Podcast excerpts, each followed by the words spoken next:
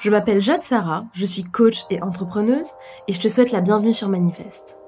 Manifeste, c'est le podcast qui te donne les clés pour inventer ta vie et créer ton propre parcours. Ensemble, on va explorer, témoigner et s'inspirer.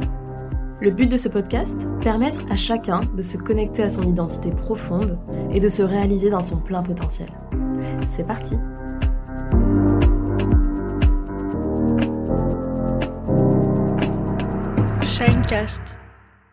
Hello à tous, bienvenue dans ce nouvel épisode de la série Reprendre le pouvoir de sa vie, qui vous accompagne en cette rentrée pour gagner en motivation, en détermination et en clarté. Et aujourd'hui, j'avais envie que l'on aborde ensemble les peurs et donc de manière connexe aussi le rapport au risque. Le fait de d'aborder sa vie avec euh, panache, avec audace et surtout avec euh, certes une connaissance du risque, mais un mindset suffisamment euh, entraîné, fort, alerte pour pouvoir épouser le risque, le prendre en considération et aller au-delà de ce dernier, justement en direction de nos objectifs notamment.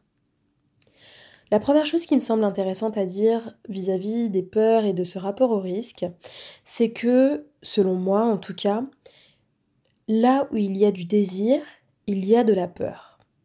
Pour moi, la peur est presque un marqueur, un signal que justement il y a de l'enjeu, que justement on prend les choses à cœur et donc c'est pas forcément un indicateur négatif, ce n'est pas forcément quelque chose dont il faut se méfier, même si évidemment c'est inconfortable, la peur n'est jamais agréable. Mais je crois que hum, le premier point et la première posture à hum, avoir vis-à-vis -vis de la peur, c'est en fait avoir le désir de l'apprivoiser avoir le désir de s'accommoder de sa présence, avoir le désir d'en faire une partenaire, certes qui, comme je le disais, est un petit peu dérangeante parfois, qui même, hein, quand elle est trop présente, est complètement paralysante, mais qui, puisqu'elle fait partie de la vie, doit être perçue comme euh, quelque chose qui existe, mais qui en aucun cas ne doit prendre les commandes de votre vie. Alors bien sûr, c'est plus facile à dire qu'à faire.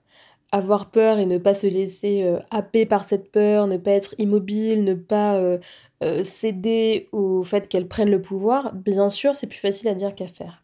Mais une fois qu'on a compris en fait, par exemple, d'où vient cette peur, qu'est-ce qu'elle nous signale, qu'on a aussi appris à la remettre en perspective, c'est-à-dire à venir identifier dans cette peur ce qui relève de la réelle peur, c'est-à-dire là où il y a vraiment un danger potentiel, ou alors est-ce que c'est plutôt de la de l'anxiété. Donc on est en train d'anticiper quelque chose qui n'est pas encore arrivé ou qui a très peu de chances d'arriver, mais on se laisse contaminer par nos pensées, par nos anticipations, par nos scénarios catastrophes. Donc déjà là, il y a un premier tri, un premier regard conscient à porter sur une situation.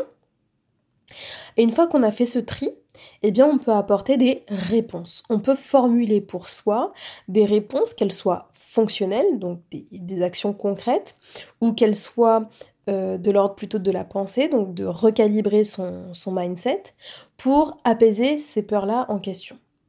Prenons un exemple concret. Euh, par exemple, si vous avez la peur de prendre la parole en public, devant 50 personnes.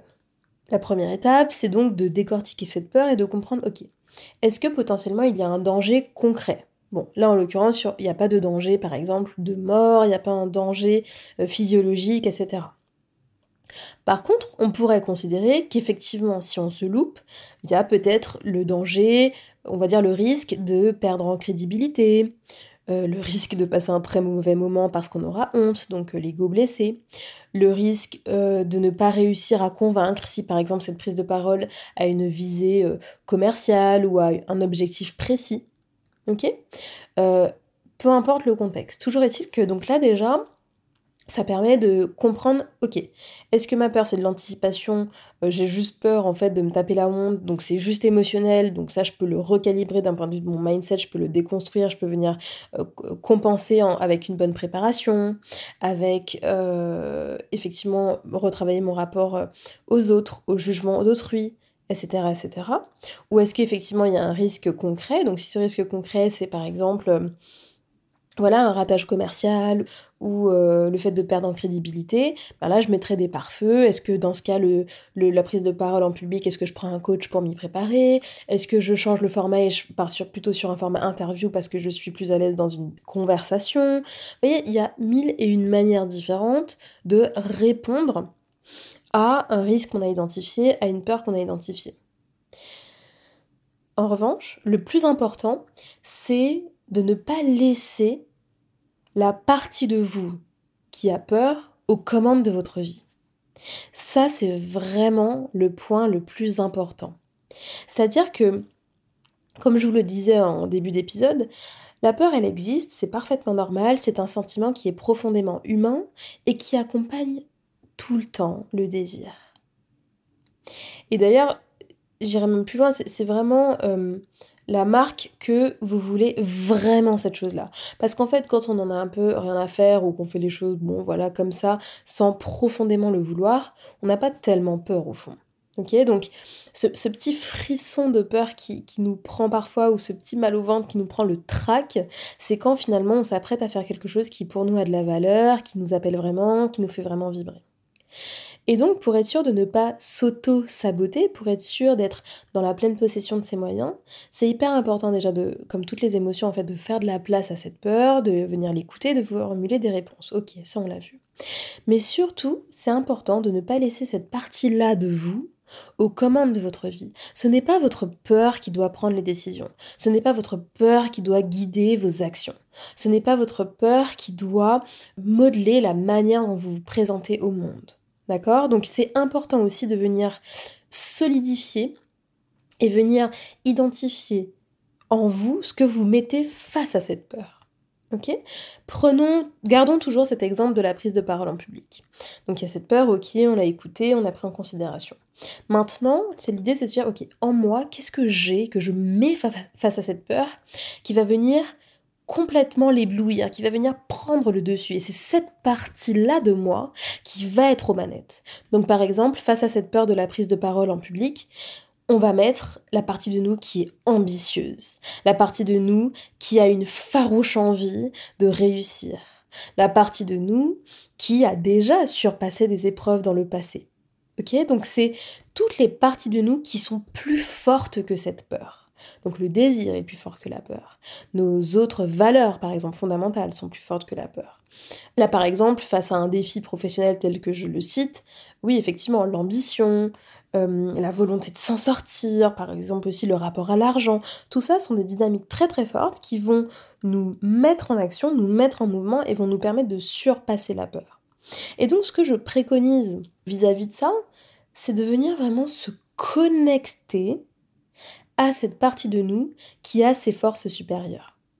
Donc se connecter, ça veut dire quoi concrètement? C'est venir en fait créer l'émotion qui est associée à ces parties de nous pour nous mettre en action. Parce qu'en fait, ce qui nous meut, ce qui nous met en mouvement, ce sont d'abord les émotions. Et ensuite, du coup, on va solliciter les ressources adéquates, etc. Donc l'idée, c'est de venir se charger émotionnellement, soit par exemple en mettant par écrit, par exemple, voilà, les affirmations positives, c'est une manière connue de euh, venir connecter à cette partie-là de nous. Par exemple, si avant une prise de parole en public, je, euh, voilà, je, m'accorde 10 minutes de journaling pour, ou par exemple, tous les jours, pendant une semaine avant cette échéance, tous les matins, voilà, je suis capable de ça, je suis ambitieuse, j'ai les ressources pour peu importe les, affirmations, ok? Ça, c'est une manière de le faire. Ça peut être aussi, par exemple, euh, d'y associer un challenge sportif. Ça peut être de faire des visualisations. Ça peut être de regarder aussi des, des TEDx qui nous inspirent, qui vont nous tellement, tellement, tellement nourrir notre ambition parce qu'en fait, waouh, mais on est en train d'avoir sous les yeux exactement ce qu'on voudrait accomplir. Ça nous donne l'élan, ça nous met une charge émotionnelle très forte. Et donc il y a une partie de nous qui prend le dessus face à cette peur, ok?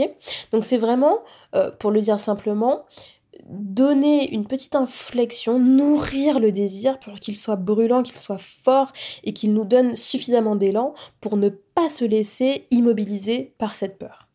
Et pourquoi j'avais envie de parler de, des peurs dans, dans cet épisode numéro 4 C'est parce que on a commencé par effectivement l'importance de poser des choix conscients, éclairés, etc. Ok.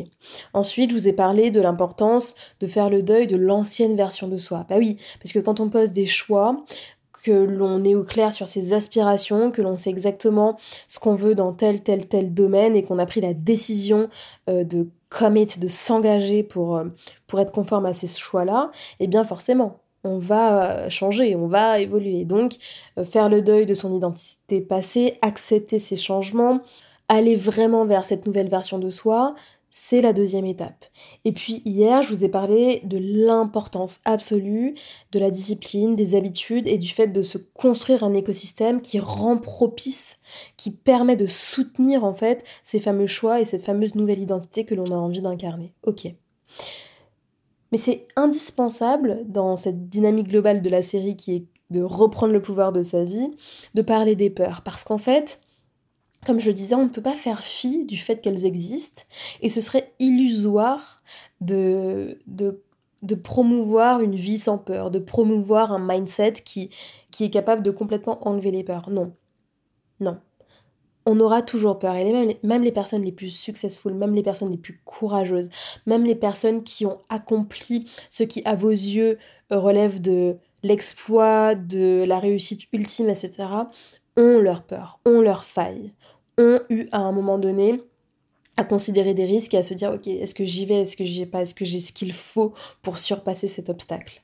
Et donc ce qu'il faut euh, vraiment intégré. Et là, euh, j'y apporte une dimension là pour le coup un petit peu plus psychologique. Et, et si ça vous parle aussi, ça c'est un travail que je vous invite à faire en thérapie. Si vous avez des peurs, mais là qui ne, qui ne sont pas circonstancielles. Donc là, on n'est pas par exemple sur la peur euh, d'une échéance ou, ou d'un petit challenge ou d'une prise de parole ou de whatever. On est sur des peurs beaucoup plus profondes, comme par exemple la peur euh, d'être rejeté, la peur d'être trahi, la peur d'être abandonné, euh, la peur de ne pas être assez. Ok, donc là on est vraiment sur des, peurs existentielles qui parfois en fait nous gâchent la vie et font qu'on a des, des schémas répétitifs, euh, on a des tendances à l'auto-sabotage, on a euh, des syndromes d'imposteur, etc., qui sont très très très ancrés et qui nous gâchent la vie et qui rendent difficile effectivement le fait de prendre le pouvoir d'être acteur de sa vie. Dans ces cas-là, il y a, quelque chose que je dis souvent, que j'ai partagé il y a quelque temps dans un réel, et, et, c'est important de le comprendre, c'est un petit peu dur, mais la phrase c'est Vos peurs continueront de vous suivre et de s'incruster sous l'habit de vos désirs, tant que vous n'aurez pas le courage de vous retourner et de les regarder dans les yeux. Et c'est souvent à cet endroit-là de bascule que le vrai travail commence. Et cette phrase, pourquoi je l'ai écrite et pourquoi j'ai eu envie de vous la partager, c'est parce que imaginez-vous que vos peurs, c'est un petit peu comme vos, vos démons, voyez? Mais elles sont là en filigrane, un peu comme des, fantômes qui vous pourchassent, qui restent bien cachés. Et puis dans les moments de grande vulnérabilité, ou alors dans les moments où justement vous êtes sur un, tremplin et que vous vous apprêtez à croquer une opportunité, elles se mettent à vous hanter. Elles se mettent à vous hanter, elles se, elles s'incrustent entre vous et vos désirs, entre vous et vos aspirations, entre vous et vos, et vos ambitions.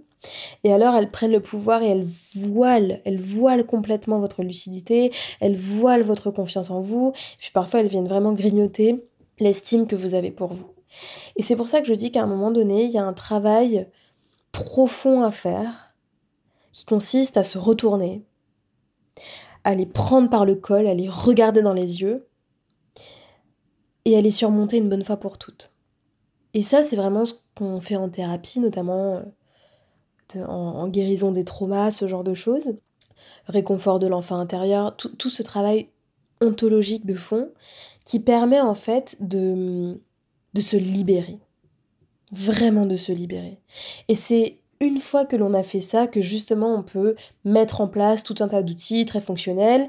Et, c'est aussi, euh, je ne sais pas si parmi les personnes qui m'écoutent, il y en a qui sont justement sceptiques du dev perso, etc., et qui trouvent des limites. C'est justement parce qu'on oublie de préciser que c'est seulement à ce moment-là que le dev perso devient vraiment efficace. C'est quand on a suffisamment construit le socle, suffisamment apaisé les traumas, les peurs, les... qu'on a vraiment fait ce travail ontologique de fond que là, par contre, effectivement, de manière fonctionnelle, à partir de ici et maintenant, la personne que vous êtes maintenant et ce qu'il y a à l'avenir, ça devient vraiment puissant, efficace. Parce que ça arrive sur un terrain qui est consolidé, qui est sain, où euh, les failles ont été euh, relativement comblées.